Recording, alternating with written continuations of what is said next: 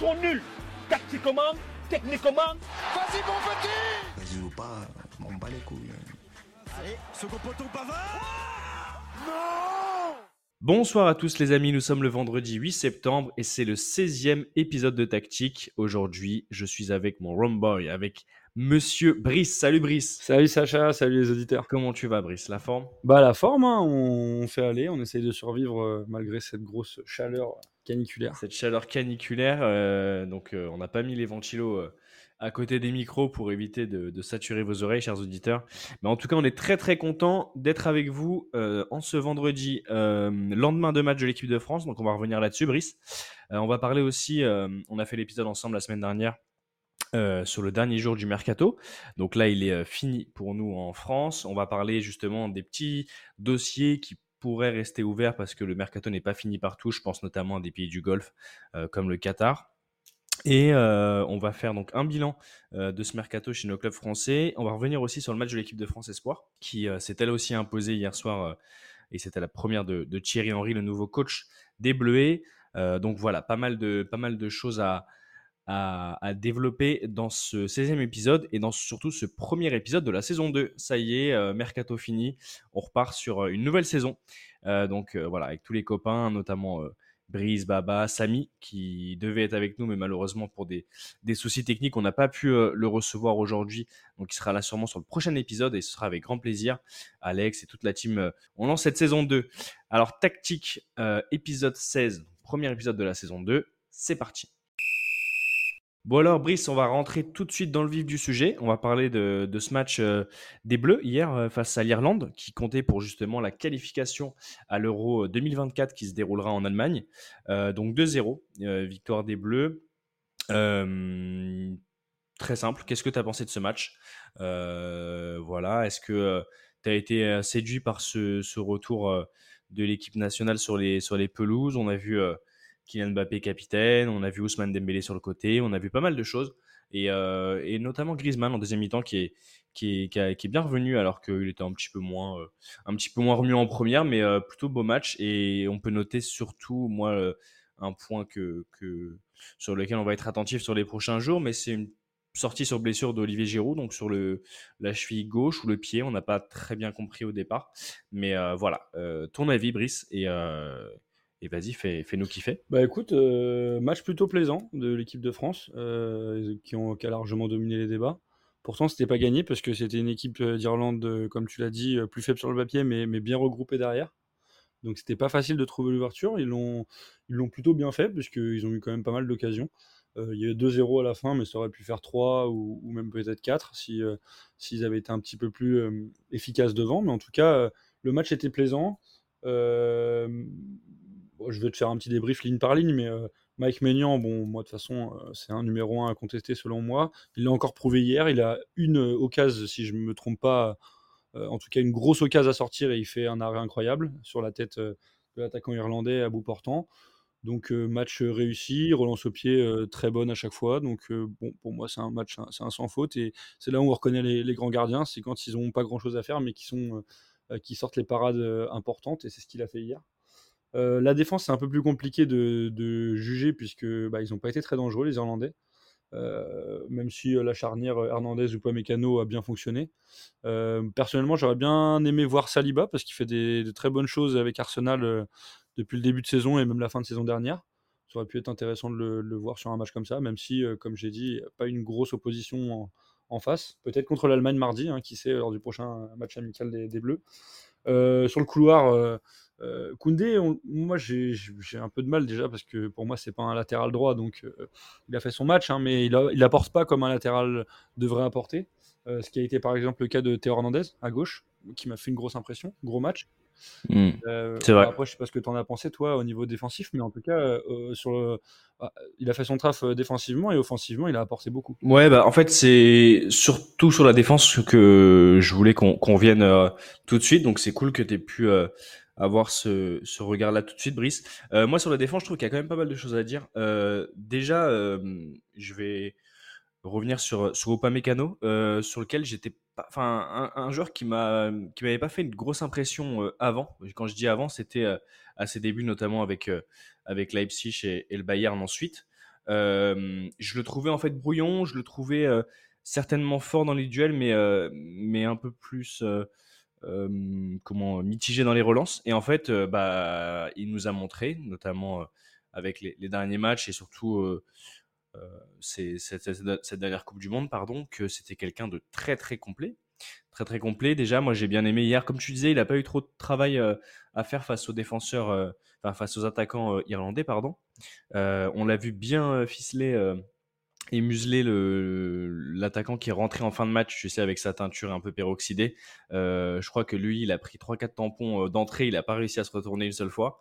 Donc euh, bon point déjà pour, pour Upamecano, que, que je trouve quand même très très sûr. En fait, moi, je je les mets pas du tout en opposition, parce que c'est les deux joueurs qui composent notre charnière, mais j'avais plus de certitude sur Konaté de, de, de, de- Liverpool, que je trouvais peut-être un peu plus sûr, avec un peu peut-être un peu plus de QI foot sur euh, justement ses placements et sur la façon dont il, a, il allait relancer. En finale, euh, Dayot Upamecano m'a fait une grosse impression encore hier et ça fait quelques matchs, donc euh, j'étais obligé de le souligner.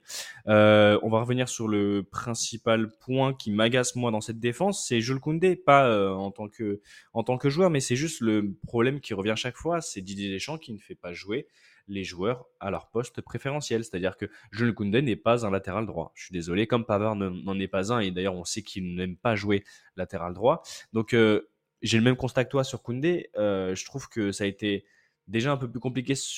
Bah, en fait, si tu veux, c'est un peu plus compliqué parce que lui, il n'a pas non plus ces repères-là. Il arrive à combiner de temps en temps avec Ousmane Dembélé, mais euh, on sait que ça va quand même très très vite sur, sur, dans les jambes du, du néo-parisien. Donc, donc ouais, il y, a- certains moments où tu sens que les réflexes ne sont pas naturels euh, dans cette position pour Jules Koundé et qu'il a peut-être tendance aussi à revenir un petit peu en retrait, euh, ce qu'il faisait avec le gardien quand il était, euh, quand il est en fait central avec le Barça par exemple et qui revient chercher son son gardien pour reprendre après la balle et relancer. Donc moi c'est le principal problème que je trouve à cette défense et la question que je vais te poser, Brice, c'est pourquoi ne pas prendre quelqu'un comme Jonathan Klaus ou un autre latéral droit qui est vraiment son poste de prédilection?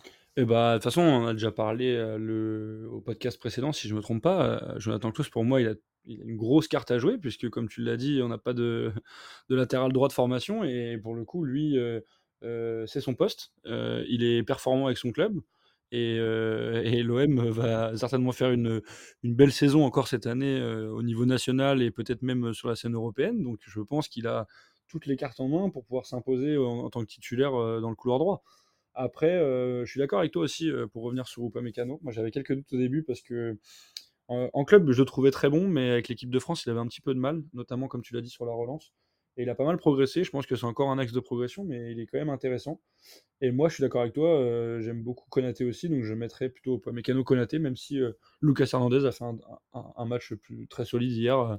Je pense que pour le coup, on avait des problèmes pendant très longtemps en défense centrale où on avait.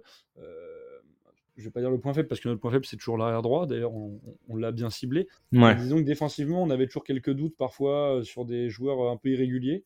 Et là, on a, on a quand même pas mal de choix euh, pour la défense centrale, donc c'est plutôt, euh, plutôt intéressant. Et au poste d'arrière gauche, je pense que, que, que Théo Hernandez a largement prouvé qu'il était euh, plus que compétent pour, pour ce poste-là. Ouais, bien sûr. Et justement, moi, ce que je trouve euh, intéressant, ce serait de savoir si les frères Hernandez n'en avaient pas un troisième et, euh, et qu'on pourrait mettre justement euh, au poste de latéral droit pour avoir euh, avoir un complément. Mais c'est vrai que c'est vrai que Théo Hernandez, bah très très fort, très très fort. c'est c'est très très précis dans les passes, dans cette façon de fouetter la balle aussi pour pour passer devant le défenseur et revenir sur son attaquant. Je pense à la passe hier, notamment en fin de match euh, sur Mbappé, où qui manque euh, de, de, de reprendre et de, et de, et de conclure euh, sur cette action. Mais, euh, mais ouais, ouais, super, euh, super intéressant. Euh, bon défensivement aussi, hein, parce qu'avec sa pointe Ouais. de vitesse, il arrive à.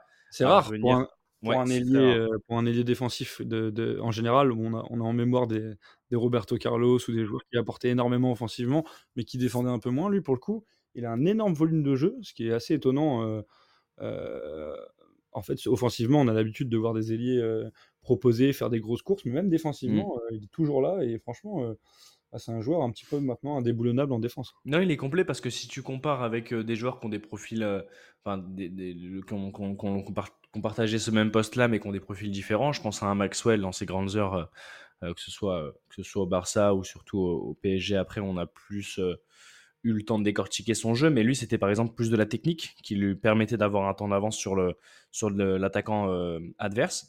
Et euh, Théo Hernandez, il a aussi ce volume de jeu et cette, robustesse physique aussi, où il arrive à, récupérer des ballons à l'épaule, à passer le bras devant et, de bénéficier d'une faute après du, de l'attaquant ou de l'ailier. Donc ouais, c'est euh, assez complet, plutôt pas mal.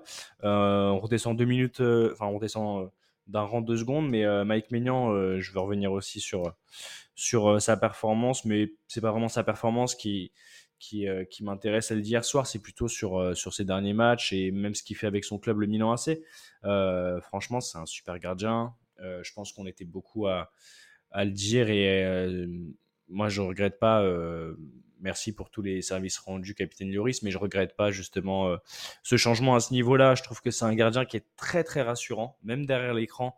Euh, ou au stade, on a vraiment cette euh, confiance qui, se dégage de, justement de la défense, mais qui est impulsée par Mike Maignan. Euh, tu vois, il y a ce débat de dire, Brice, de temps en temps, le, capitaine doit être un joueur de terrain.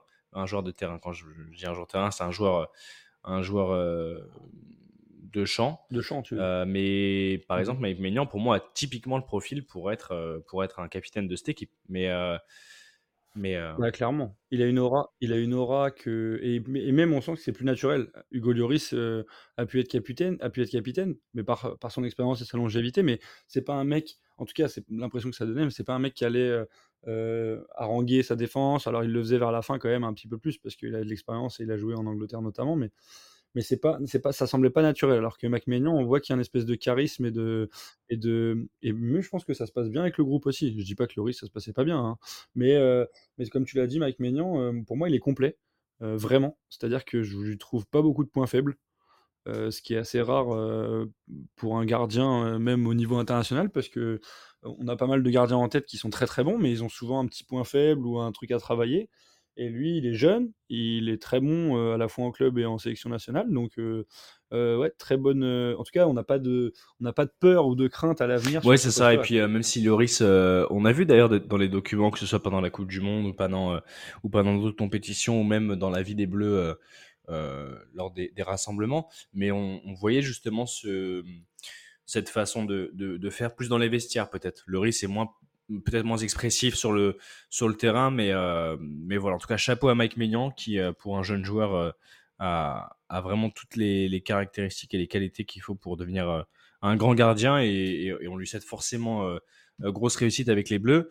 milieu de terrain et attaque maintenant. milieu de terrain, bon, on va parler du buteur un peu, Chouameni. Chouameni qui revient bien en ce début de saison. C'était compliqué. J'écoutais hier les commentateurs du, du, diffuseur qui parlaient justement de de, du joueur madrilène qui était bien, bien revenu. C'est vrai qu'il est bien revenu, mais il a connu euh, quand même un gros moment de, de, euh, de, trou, on va dire. Il en avait d'ailleurs euh, parlé un petit peu au micro, je ne sais plus si c'était Canal Plus ou, ou, sur, ou sur une autre chaîne, mais en fin de match où il expliquait justement qu'il avait connu un petit peu de, de moins bien sur le terrain, mais que ça allait, ça allait revenir. Écoute, gros joueur, gros joueur ce, ce Chouamini. Moi, j'aime beaucoup aussi son pendant au Real, Eduardo Camavinga, qui est rentré en fin de match hier, qui a fait, euh, qui a fait quelques, quelques, bonnes minutes et qui a eu le temps de faire une petite roulette euh, au milieu de terrain. Magnifique, exactement. Mais euh, bah, il a régalé, quoi. Il a joué quelques minutes, mais il a régalé. Après, nous, on, ne paye pas pour. Enfin, disons qu'on va pas juger sa performance sur une roulette. ça fait toujours, ça donne le sourire, quoi. Et puis, et puis, et, euh, et Eduardo Camavinga et euh, bon Chouameni c'est un peu plus c'est un peu plus fermé mais euh, il y a un autre qui a un grand sourire c'est euh, Marcus Thuram dont on va parler juste après. Mais Chouameni ouais ce que j'aime bien c'est qu'il a il a cette personnalité aussi et c'est ce qu'on cherche aussi dans le football nous même chez les jeunes joueurs c'est d'avoir cette personnalité pour déclencher une frappe faire un décalage. Et hier bah, c'est lui qui ouvre le score sur une super frappe superbe frappe encore. Elle est magnifique Mmh, elle est magnifique et en plus, elle est pas facile à mettre. Je pense que on la donne à pas mal d'autres joueurs, même en équipe de France. Je suis pas sûr que celle-là, elle finisse au fond. la frappe est magnifique.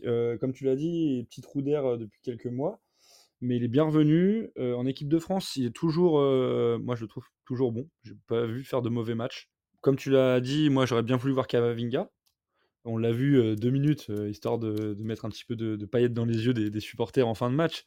Mais, euh, et tu parles de la roulette. souvent, on- la roulette, on dit c'est bien, c'est beau, c'est un geste esthétique. Mais là, pour le coup, c'est une roulette qui euh, qui, qui servait pas à humilier l'adversaire, mais qui servait à se sortir d'un Ouais. d'un- d'une tenaille de trois joueurs. Et du coup, c'était c'était une, roulette intelligente, on va dire. Oui, c'est complètement dégagé de l'axe de, de défense du, de, de l'attaquant, justement, qui, qui venait de faire aussi son entrée de l'autre côté. Donc, euh, après, de, le changer de, de trajectoire et de, et de faire la passe. Mais, euh, mais On ouais, aussi. Le coup, euh, intéressant. je- je suis voilà, pas c'est le- ça. Je suis pas ça. le plus gros défenseur de, de Rabiot. euh, je- disons que c'est pas le joueur que je porte le plus dans mon cœur, mais je reconnais que il a beaucoup progressé ces dernières années. Et hier, il a fait un gros match. Euh, du coup, comme je te disais, moi j'aurais bien voulu voir Chouameni Kavaminga dans l'axe. Euh, j'ai pas été déçu au final de voir Rabiot parce qu'il a fait une grosse euh, prestation. J'ai pas vu perdre beaucoup de ballons. À la récupération, il a été intéressant. Et quand on a un Rabiot comme ça, au milieu de terrain, on les a, on les a bouffés hier. C'est ça. Et puis, avec ju- justement Chouameni qui a, qui a pas de problème et pas de mal, lui, à redescendre, euh, des fois même chercher des ballons entre les bas, deux ouais. défenseurs centraux, Ouais. très très bas. Euh, ça permet justement cette liberté que, que Adrien Rabiot euh, a, toujours, a toujours clamé et, et a toujours désiré, que ce soit au Paris Saint-Germain où on savait qu'il ne voulait pas redescendre trop et qu'il voulait vraiment être sur ce poste de 6 qu'il.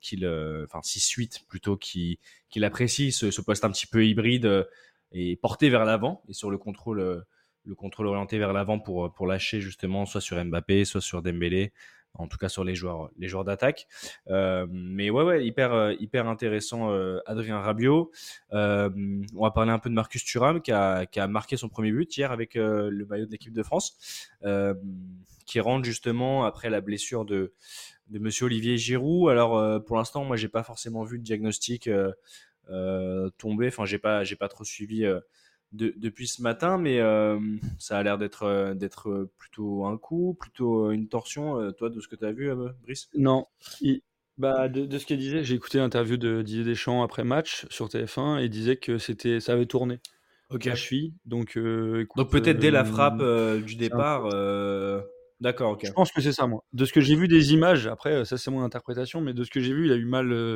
Il est resté même un petit moment euh, où il a mis, ils lui ont mis du froid et il a eu, vraiment. euh, je pense que c'est ce coup-là qui l'a mis euh, dans la sauce. Il a essayé de forcer et au final, ça l'a, bah, ça, ça l'a pas fait. Et donc du coup, il a pas voulu aggraver la blessure. Et il est sorti au bout de moins d'une demi-heure de jeu. Alors pour le coup, j'étais un peu étonné parce que bah, je suis content. hein, et Marcus Thuram rentre et il marque et c'est très bien pour lui. Premier but en sélection, beau but d'attaquant. Mais je pensais voir Colomwani, moi, en fait. Donc, du coup, euh, j'étais un peu surpris euh, de voir Marcus Thuram. Au final, euh, un petit peu comme avec Rabiot, bonne surprise, puisque bah, il marque et il fait un, il fait un bon match en plus. hein. Mais, mais c'est vrai que du coup, je m'attendais à voir Ouais, ouais, justement. du PSG. Justement, parlons-en. bah, je pense que moi, il sera peut-être plus aligné euh, mardi prochain contre l'Allemagne, justement, en amical. Le prochain hôte, euh, le prochain hôte de, de, l'Euro en, en 2024. Euh, ouais, bah écoute, je suis d'accord avec toi, mais en même temps, quand je l'ai vu rentrer Marcus Thuram, je me suis dit, il a peut-être une carte à jouer sur ce côté, tu sais, de, de, d'hargneux. Euh, tu vois, qui, va vite chercher les, les chevilles des, défenseurs, qui va agresser le porteur de balle et, euh, qui est aussi euh, bah, un poison pour les défenseurs, comme l'est aussi dans un autre style, même si ça se rapproche, Olivier Giroud, qui n'hésite pas justement à harceler le porteur, à mettre sa tête quand il y a un dégagement du gardien, etc. Donc, bon point pour, pour, monsieur, pour monsieur Marcus Thuram, dont le papa était en tribune d'ailleurs, je crois, au Parc des Princes hier soir. Il a dû apprécier ce but. De son fiston qui, qui a signé à l'Inter Milan.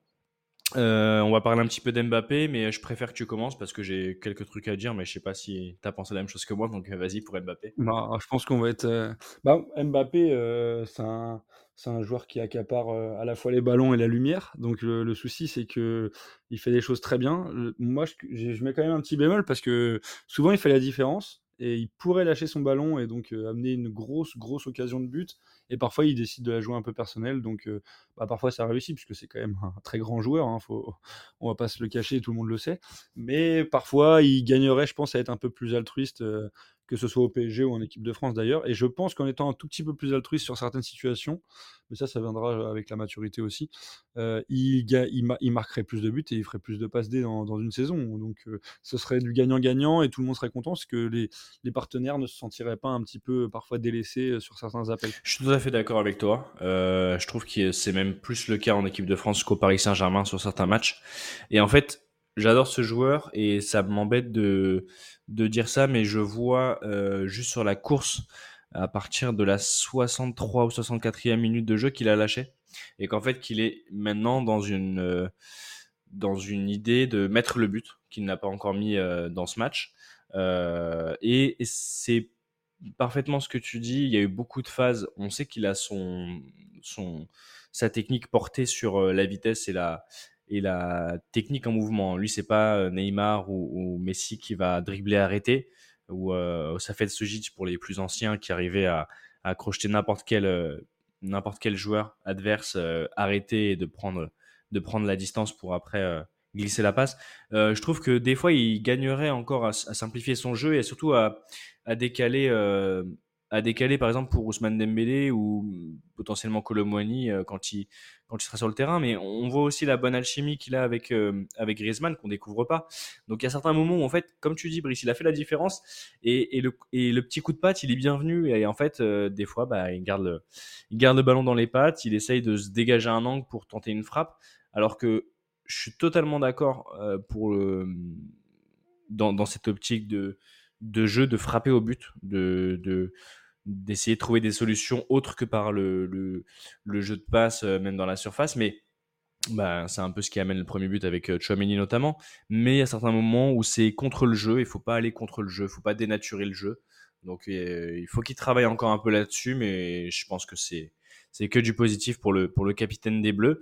Euh, voilà, je pense qu'on a fait après le tour. Si tu voulais rajouter un point euh, sur l'équipe de France, bah, on va passer aux que cette remarque, que cette remarque, elle fonctionne aussi pour Dembélé. Hein. C'est-à-dire que Dembélé, euh, les deux, hein, je trouve qu'ils, je ne veux pas dire qu'ils ont le même profil, mais c'est un petit peu des feux follets. On aime les avoir sur les, sur les ailes. je pense qu'ils vont faire beaucoup de dégâts à la fois avec le PSG et l'équipe de France.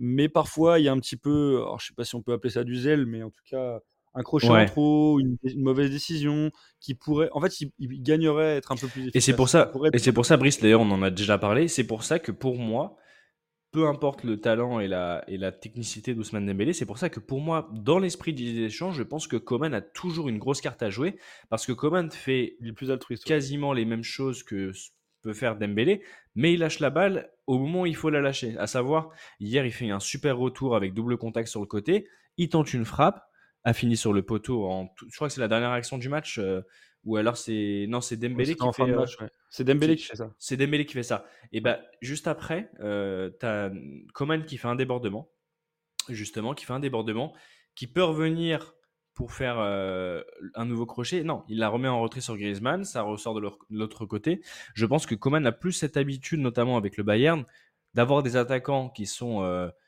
qui sont euh, qui vampirisent un peu le, le, jeu offensif. Euh, je pense euh, bah, à l'époque à, à, Lewandowski, qu'il arrivait à servir beaucoup, mais même Thomas Müller, tu vois, mmh qui, qui, qui, agrippe ces ballons-là, qui les attire. et je pense que Coman a plus cette, cette idée-là, alors que Dembélé, par exemple, au Barça, était payé entre guillemets pour faire cette différence là pour faire cette différence pour arriver à, à remonter euh, la file sur le côté droit et, et, rentrer frapper pied gauche ou alors faire le décalage euh, en tout cas voilà c'est euh, c'est un point sur lequel faut que il faut que Dembélé travaille je pense qu'il a largement l'intelligence maintenant pour, pour le comprendre et pour l'assimiler rapidement. Mais voilà, pour ça que je pense que que Coman a toujours une petite carte à jouer, qu'il est encore dans l'esprit de Deschamps comme un, potentiel titulaire pour n'importe quel match. En tout cas, c'est en tout cas c'est une très bonne alternative. C'est mon avis. c'est un potentiel titulaire, mais euh, enfin, je suis d'accord avec toi. Moi, je trouve que il est beaucoup plus altruiste euh, Kingsley Coman, et ça me fait penser aussi du coup. Euh, bon, on en a pas parlé. Je crois que c'est le seul joueur, c'est Griezmann, qui a fait une première mi-temps assez fantomatique, mais mais une deuxième mi-temps très intéressante. Et c'est lui aussi qui permet tactiquement et, et parfois techniquement de de remettre à flot certains, certaines attaques. Totalement. C'est-à-dire que il compense un petit peu le manque tactique des fois de Dembélé et Mbappé qui vont faire des mauvais choix ou qui vont, tu vois, qui vont pas prendre la décision la plus efficace ou la plus juste. Et lui, il a cette expérience-là de, tu vois, de, de mettre le jeu dans le bon sens. Totalement, et puis euh, ça coïncide aussi avec, euh, je trouve, la hausse du niveau physique. En, deuxième mi-temps, il a, il a multiplié les courses. Euh, Griezmann, c'était peut-être plus tactique en, en- début de match pour le, pour le joueur de l'Atlético, mais, mais totalement d'accord avec toi. il, il est dépositaire de l'énergie en fait de, cette équipe-là. On sent que quand il est bien physiquement et qu'il est dans les bonnes passes et dans les bonnes combinaisons, bah, ça fluidifie totalement le jeu. Il arrive bien situer justement en retrait. euh, euh, tu vois, euh, euh, gros- grossièrement euh, 15 mètres avant, avant la surface, 15-20 mètres avant la surface, pour redistribuer à gauche, redistribuer à droite. Il a cette vista, il sait faire les passes un peu en profondeur ou en piqué, euh, comme le fait Verratti euh, et le faisait Verratti au, PSG notamment. Donc, euh, donc oui, oui, totalement d'accord avec toi. Et, et voilà, je pense que et Coman est...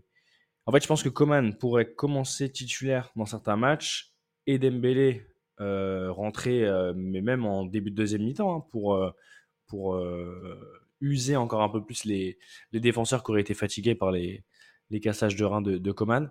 Donc à voir comment se, se, se passera euh, justement l'ordre dans la tête de Didier Deschamps, même si je pense quand même que Dembélé euh, est amené à, démarrer les matchs euh, prochainement. On verra en tout cas contre l'Allemagne mardi, Brice.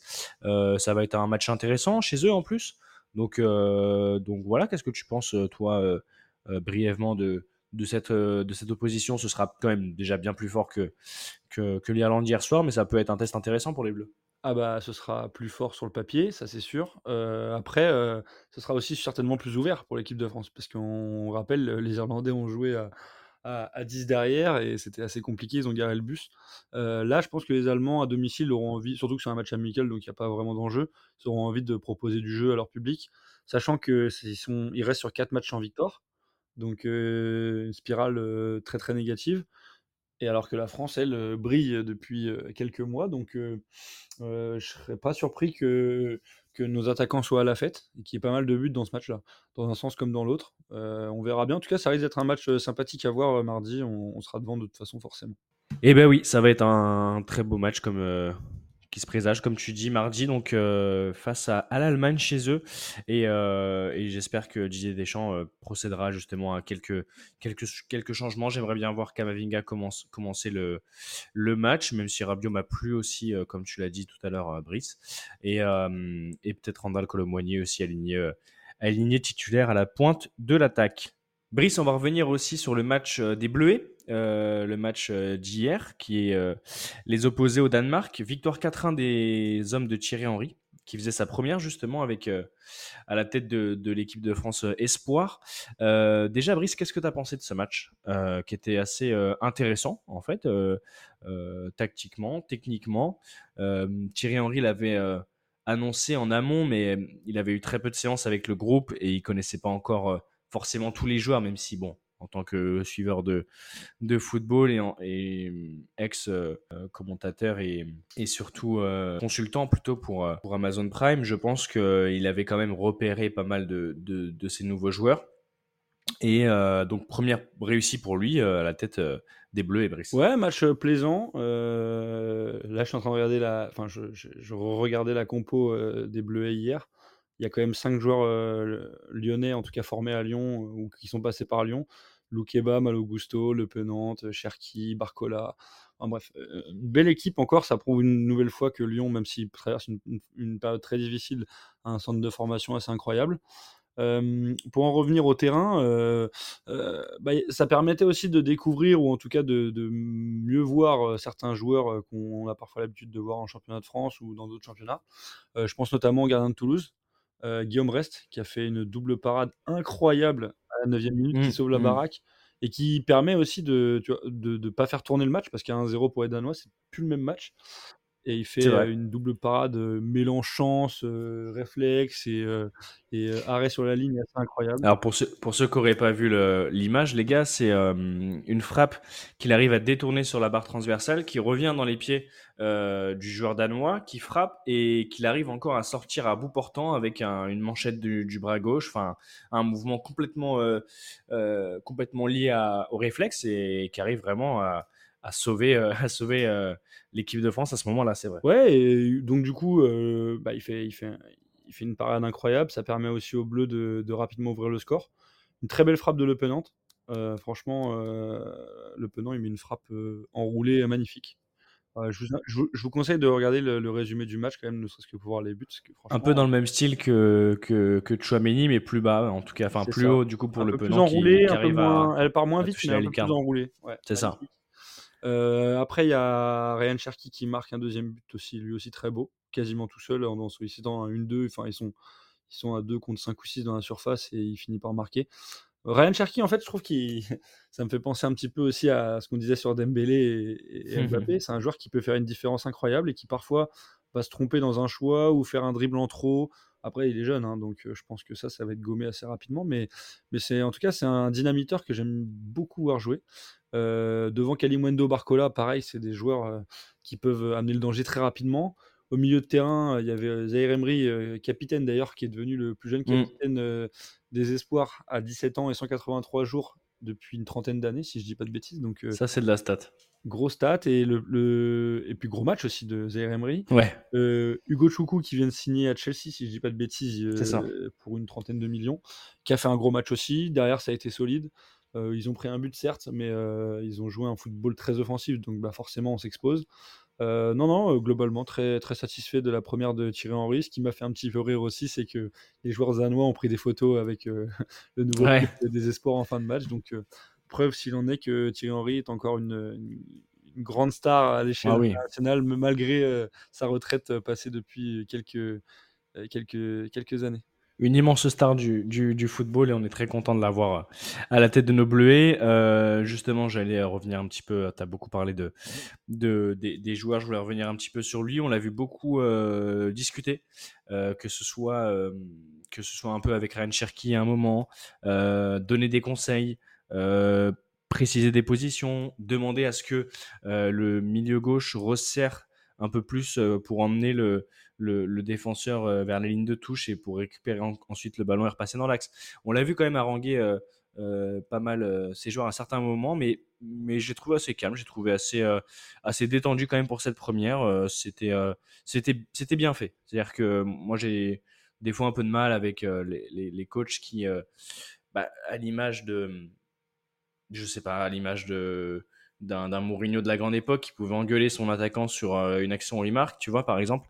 J'aime bien aussi euh, dans ce genre de situation-là, donc le fait de reprendre une équipe ou de reprendre une sélection, analyser les choses. Je pense que Thierry Henry a cette maturité maintenant pour, euh, pour le faire et, et on lui souhaite toute la réussite. Il y a aussi un point sur lequel je voulais revenir, Brice, avant de, de passer justement à ce bilan mercato pour nos équipes de, nos, équipes de Ligue 1 et, et, et tirer un petit peu le, le bilan. Euh, C'était sur le staff euh, de Thierry Henry. Je ne sais pas si tu as pu, euh, tu as pu voir le staff de, de l'équipe des Bleuets pour l'instant, Brice? Non, j'ai pas vu le staff. Qu'est-ce qui. alors, euh, bah, du coup, Gérald Baticle euh, en principal adjoint, Brice. Ensuite, on a euh, Monsieur Gaël Clichy qui a rejoint le staff de Titi Henry, qui est fraîchement à la retraite, si je dis pas de bêti- bêtises. Gaël Clichy, gros parcours en Angleterre avec un passage à Arsenal et, et surtout à Manchester City aussi. Euh, et en entraîneur des gardiens, une petite devinette, c'est un joueur que je pense, euh, bon, c'est un gardien, un ancien gardien de Ligue 1 qui, je pense, a, a pu te, te faire sourire à certains moments. Ça te, ça te parle? Euh, alors, pour rebondir juste, j'avais entendu Gaël Clichy et j'ai vu qu'il y avait un autre ancien joueur. euh, C'est un, un gardien qui a pour première qualité euh, de ne pas être très très grand. Voilà. on le reconnaît, euh, on le reconnaît aussi beaucoup comme ça avec ses arrêts un peu spectaculaires. Si ça te, si ça peut t'aider. Peut-être qu'il a pris l'ancien consultant, il a peut-être pris Jérôme Alonso, non Ou un. Non, non, parce que Jérôme Alonso, il est quand même, euh, il est quand même assez Ouais, grand. Là, je te parle d'un vrai, d'un vrai, d'un joueur qui est pas très très grand. Porato Non, non, non, c'est le double J. Jérémy Janot qui a, Ah oui, qui a rejoint, euh, Ouais, j'adore qui a rejoint le staff avec son, L'homme masqué. Euh, exactement, avec son tatouage tribal euh, à Ah, l'arrière-crâne qui, est, euh, qui a rejoint le staff euh, de Titi Henry. Voilà, c'était le petit point. Staff expérimenté, hein. petit clin d'œil. Staff expérimenté. Ouais. Euh, Bien, il s'est bien entouré. Ok. il s'est bien entouré. Je pense que euh, voilà, il va avoir, euh, il va avoir un œil euh, assez, euh, assez complet justement avec les apports, euh, les apports euh, et l'expérience qu'a un Gérald Baticle, euh, le fait que Gaël Clichy sorte, sorte fraîchement des terrains et, et encore justement euh, bah, en mémoire euh, toutes les consignes et les conseils que Pep Guardiola euh, avait pu lui donner, par exemple, même Arsène Wenger. Je pense qu'il commence déjà sous Arsène Wenger, Gaël Clichy. Donc, euh, donc non, il va être bien entouré. Titi Henry, on souhaite euh, tout le bonheur du monde euh, à nos bleuets. Euh, je te précise un truc aussi.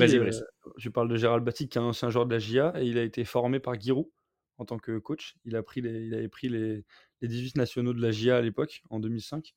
Et euh, il a fait 10 ans après comme entraîneur adjoint à Lyon. Donc, ouais, gros CV et, et à la fois gros CV joueur, gros CV entraîneur. Donc, ouais, bien, bien, en- bien, bien entouré le, Titi euh, avec, les, avec, les, avec les espoirs. Et ouais, Gaël Clichy, je pense que ça peut être aussi une, euh, une bonne touche parce que c'est un, enfin une bonne patte parce que c'est un, un, comme tu l'as dit, c'est un joueur qui est à la retraite depuis pas très longtemps et qui a encore des connexions avec le milieu du, football professionnel, en tout cas avec les joueurs. Et je pense qu'il a, on rappelle pas sa carrière, mais il a une carrière assez incroyable. Donc je pense qu'il a vu pas mal de méthodes d'entraînement, de management qui peuvent être intéressants à, appliquer en tout cas avec l'équipe de France Espoir parce qu'on connaît, on sait le talent de notre équipe de France Espoir. Souvent, c'est un petit peu l'encadrement qui peut pêcher. Et là, je pense qu'avec avec une, une triplette, enfin, du coup, un quatuor comme celui-là, euh, ça peut être sympa. Jérémy Janot, que j'adore aussi en tant que gardien, je pense qu'il a de bons conseils, une grosse carrière aussi derrière lui, de bons conseils à donner euh, à nos, à nos jeunes gardiens. Totalement d'accord. Et pour, pour euh, compléter et pour préciser justement ce que tu venais de dire, ben, Clichy, il a arrêté en juin dernier. En juin dernier, il jouait chez nos compatriotes suisses du FC Servette.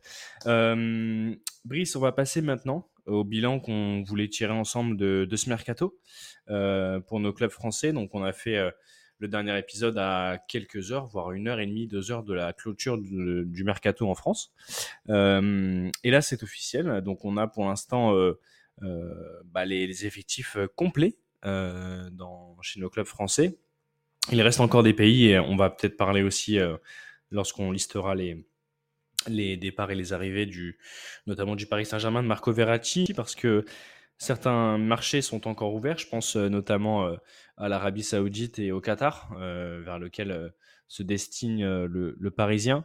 Que- par quelle équipe tu veux commencer, Brice? Je te laisse le choix. On peut parler du PSG, de Monaco, de Marseille. Bah, on, on va parler de de Verratti. Nice. On va parler de Verratti. on parle de Verratti? C'est parti. On parle de Verratti. Alors, Verratti, qui n'a pas été inscrit, c'est la principale information qu'il faut retenir de, ces, de ces dernières 48 heures, qui n'a pas été inscrit euh, sur la liste des joueurs pouvant participer à la Ligue des Champions cette saison. Donc ça, c'est plutôt un message qui est clair euh, envoyé aux joueurs, euh, aux joueurs italiens du PSG, euh. Tout à fait. Il y a aussi, je précise, Hugo Ekitike qui n'a pas été inscrit. Donc ça fait quand même deux joueurs poussés vers la sortie et qui devront trouver un point de chute hors de France et même hors de- d'Europe, je pense. Parce que les marchés, si je dis pas de bêtises, sont tous fermés en Europe. En tout cas, comme tu l'as dit, il y a pas mal de marchés. où- Ouais, les principaux, Voilà, euh, les principaux l'Allemagne, euh, l'Allemagne, l'Italie, euh, ces, ces pays-là ont déjà fermé le- les portes des transferts. Et, Il reste euh, les pays du Golfe qui sont très actifs. On pense Mm. euh, surtout à eux parce que euh, il y a eu un récap qui est tombé euh, il y a quelques jours de, de- des, des championnats les plus dépensiers. Et en tête, on retrouve euh, la première ligue. Très largement sans surprise. Deuxième, un petit peu plus surprenant, euh, la Ligue 1, not- poussée notamment par le, PSG. Et troisième, la Saudi League. Donc euh, voilà, ça nous montre un peu les gros acteurs de ce mercato euh, estival. Et la Saudi League va sûrement dépasser la Ligue 1, puisqu'il reste encore, comme tu l'as dit, pas, mal, de temps avant la clôture du, mercato estival. Donc ouais, Verratti devrait, ça a déjà été annoncé dans les dernières rumeurs, on en avait parlé, mais devrait, je pense, signer dans un, pays, du, dans un club euh, soit du Qatar, soit de l'Arabie Saoudite. Là, selon RMC Sport, il serait proche de Al Arabi au Qatar. Mais on sait qu'en Arabie Saoudite, il y a pas mal de touches aussi.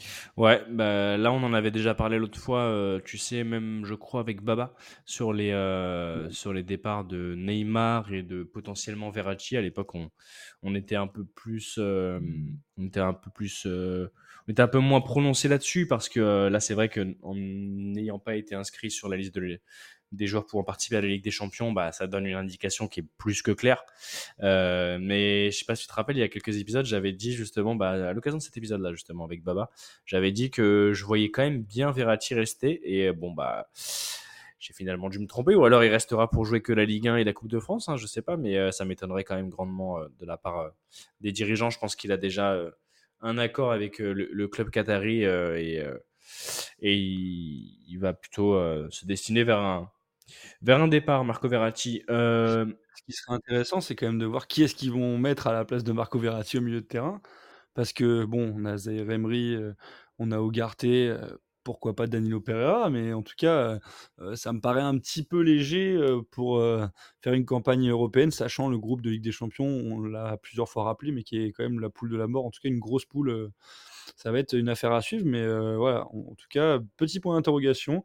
Ça fait plusieurs podcasts qu'on en parle, mais petit point d'interrogation quand même sur le milieu de terrain du PSG. Yes, en tout cas, euh, pour le Paris Saint-Germain, bah, on va continuer euh, sur la même équipe. Après, on parlera des, autres équipes, Brice. Euh, sur le Paris Saint-Germain, on peut dire que le problème persiste. On en a parlé la, semaine dernière et tu viens de le, resituer à ce moment, il, y a, un instant, mais le principal chantier reste le milieu de terrain. donc, on va revenir plutôt sur ce sur qui est arrivé justement dans le club de la capitale. Donc, on va parler de Bradley Barcola qui vient de qui vient de signer en provenance de Lyon. Euh, on a parlé d'Ousmane Dembélé tout à l'heure pour l'équipe de France, pareil, qui vient de rejoindre euh, l'équipe de France euh, vers l'équipe du Paris Saint-Germain.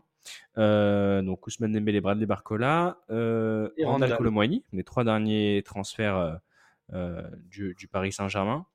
On peut aussi lister Gonzalo Ramos. On peut aussi lister Ugarte, Manuel Ugarte, qui fait un gros début de saison et qui est pour moi une très très belle recrue en ce début de, championnat et ce début de saison pour le Paris Saint-Germain. Euh, Skriniar en défense centrale, Lucas Hernandez, un autre euh, international tricolore. Je pense que Didier Deschamps, il va être content d'avoir euh, d'avoir pas mal de ah joueurs français au PSG. Beau recrutement du PSG cette année quand même. Beau recrutement et puis on sera on sera peut-être un peu plus rassuré quand on verra une animation au milieu de terrain qui sera qui sera un peu plus euh, rodé, on va dire. Mais euh, pour l'instant, avec euh, du coup l'arrivée d'Ougarté, on, on peut se, se, rassurer sur au moins les récupérations hautes et sur les agressions des, des, porteurs de balles. Du, du, côté du PSG, on avait, fait, on avait quand même bien listé les pour et les, et les contre sur le, le, PSG. Donc, on va rappeler qu'ils sont deuxième de Ligue 1 actuellement, d'Arles Monaco. Et ça me fait une petite passe, je me fais une auto-passe là pour justement parler de l'ASM. Vas-y, Brice. Je te coupe juste avant l'ASM. Euh, je précise qu'on a parlé de, des joueurs enregistrés pour Ligue des Champions, mais le PSG a enregistré Kyler Navas et, Pre et Presnel Kimpembe. Donc, euh, disons qu'ils seront, euh, ils ne partiront pas cet été. Il y a eu parfois peut-être des interrogations, en tout cas sur Kyler Navas. Il sera bien normalement avec le, au sein du club de la capitale pour cette saison et, et c'est pas plus mal puisque bah, à la fois Presnel Kimpembe comme Keylor Navas peuvent, être, euh, peuvent entrer dans la rotation, euh, notamment s'il y a une blessure, un forfait, une suspension ou autre. Et c'est des joueurs qui sont quand même des, des joueurs de, de, de, top niveau et qui seront euh, intéressants à avoir dans l'effectif du PSG et qui seront bien du coup à disposition à disposition pour la Ligue des Champions avec le, avec le club de Ouais, justement, je pense que l'arrivée de, de Luis Enrique à la tête du, du PSG a peut-être euh, jouer là-dessus euh, par rapport au poste de gardien, parce qu'on sait qu'il l'a il l'a notamment beaucoup vu euh, contre son équipe du Barça à l'époque, euh, Keller Navas dans les buts du, Real Madrid. Je pense que euh, c'est plutôt intéressant, plutôt intelligent même de la part du Paris Saint-Germain, parce que bah, tu peux voir le cas au, au, Bayern Munich, mais la difficulté pour trouver un gardien de grand niveau, de grand talent dans les, les grandes équipes se fait de plus en plus. Quand on voit aussi des gardiens comme Yacine Bounou, qui a un potentiel énorme et qui a montré déjà énormément de choses, notamment sur ce dernier mondial en décembre dernier au Qatar avec l'équipe du Maroc, euh, on se dit quand même que euh, le c'est pas pas non plus de plus en plus facile euh, de trouver un bon gardien qui saura s'intégrer dans dans un groupe, un collectif et, et dans un projet. Petit point sur l'AS Monaco, actuel leader du championnat. Euh, donc je rappelle, je rappelle le classement. Donc euh, Monaco en tête avec exactement euh, 10 points pour l'instant. Donc euh, sur 4 matchs, il y a eu 3, 3 victoires des Monégasques et un match nul. PSG deuxième euh, avec 8 points, à égalité avec l'OM. Et ensuite viennent Reims, Lille, Brest et Rennes, donc de la première à la septième place. Euh, on va parler du haut. Ensuite, on va parler, on va parler après toutes les équipes. Euh, il y a des équipes qui ont fait moins de, recrutement, mais on va parler du haut et on va parler du bas. Et on n'oubliera pas de, faire des petits clins d'œil aux, équipes euh, telles que Strasbourg, Le Havre et Lorient, dont on aime bien parler, et qui sont déjà dans le, ventre mou, on va dire, du championnat, et les places qui, sont plutôt intéressantes pour des clubs de, de ces budgets-là. Brice, l'AS Monaco. je voulais en parler parce que c'est vrai qu'on en a déjà dit du bien dans les épisodes précédents, mais je pense que ça va vraiment être une grosse équipe, un grand ennemi à, abattre pour les équipes telles que Marseille et le Paris Saint-Germain. gros effectif. Si l'affaire entourant et concernant Wissam Ben n'évolue pas de manière négative en termes juridique pour le, pour le genre monégasque et qu'il n'y a pas d'impact, c'est surtout là où je veux en venir sur le sportif. Euh, il y, a une belle attaque aussi euh, du côté de l'ASM. Euh, donc, bah ouais, c'est même plus un outsider, c'est pour moi un favori au titre cette saison en Ligue 1, Brice. Ah, je suis complètement d'accord et on l'a déjà rappelé dernièrement, mais il faut pas oublier qu'ils n'ont pas de compétition européenne à jouer cette saison et ça c'est un gros avantage en comparaison de leurs concurrents qui vont quasiment tous jouer une Coupe d'Europe. Euh, enfin, ils vont tous jouer, les, concurrents directs vont tous jouer une Coupe d'Europe et eux non. Donc, euh, en plus, ils ont fait un recrutement très intelligent. On en a déjà parlé, mais euh, un joueur comme Balogun pour 30 millions, je trouve que c'est une très bonne pioche. ils ont acheté un gardien qui vient de Salzbourg, la Philippe Cohn, pour, pour 10 millions. C'est une bonne pioche on aussi, en avait, je pense. On avait parlé de. Mohamed Salissou. On avait déjà on listé les joueurs, justement avec Samy il y, a, quelques épisodes et il me disait, l'ayant joué quelques fois, que c'était plutôt, euh, plutôt un gardien intéressant et une bonne pioche pour, pour l'ASM, justement, qui est en difficulté avec ce, poste euh, depuis quelques mois. L'ASM qui a bien recruté, ils ont vendu Axel Dissasi 45 euh, millions à Chelsea, donc ça leur a permis de recruter intelligemment derrière. Denis Zakaria de la Juve, Mohamed Salissou de Southampton, voilà des, joueurs qu'on peut. Stéphane Singo qui a marqué dernièrement, le défenseur aussi. Voilà, y a, franchement, il y a une belle équipe sur le papier. Euh, petit bémol selon moi, mais ça on va en parler après, euh, c'est la vente de Ruben Aguilar à, à Lens pour 3,5 millions. Je trouve que c'est vraiment pas cher du tout, donc très bon coup de lance et, euh, et, tant pis entre guillemets pour Monaco. Mais, mais ouais, cette année, Monaco, je suis d'accord avec toi, favori pour, pour le titre, ça va se battre pour les trois premières places. Ouais. Ouais, les Monégasques qui feront leur, leur retour sur les pelouses le, le 17 septembre à 13h, donc après cette trêve cette trêve euh, internationale euh, pour, euh, pour les joueurs du Rocher. Mais c'est vrai que ouais, gros début de saison pour l'instant et je suis totalement d'accord avec toi sur, sur les recrutements. En tout cas, Folarin Balogun, c'est un très gros coup de l'avoir shippé à, Arsenal. voilà, je pense que je pense qu'en termes de en termes d'intelligence et de, et de faisabilité, Monaco a aussi les moyens de ses, de ses ambitions.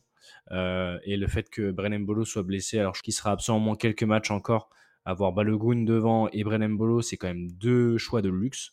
Donc, euh, donc hyper intéressant pour, euh, pour l'AS Monaco. on va parler de l'OM aussi maintenant, Brice.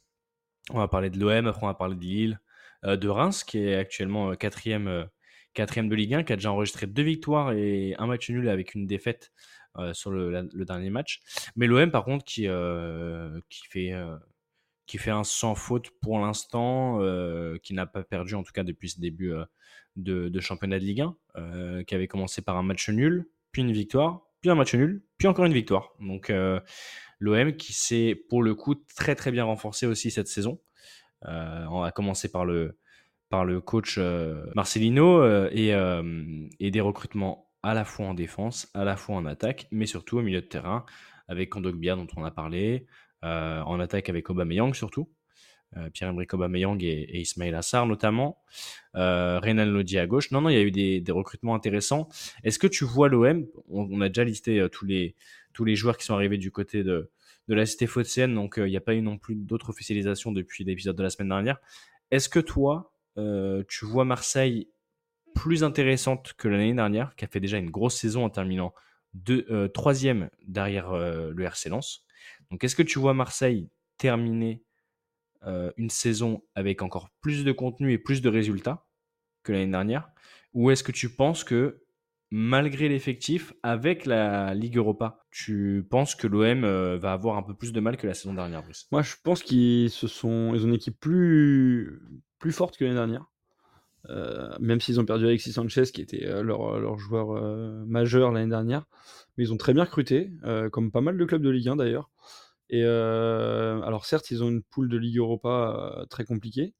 je les vois même, pour être honnête, se faire sortir et enfin sortir, terminer troisième et être versé en Ligue Europa Conférence, mais faire un très gros parcours en Ligue Europa Conférence. Donc ça leur, si mes mes estimations sont bonnes, entre guillemets, on pourrait peut-être les voir faire une très longue saison européenne et donc il leur faudra un effectif très large, qui est le cas.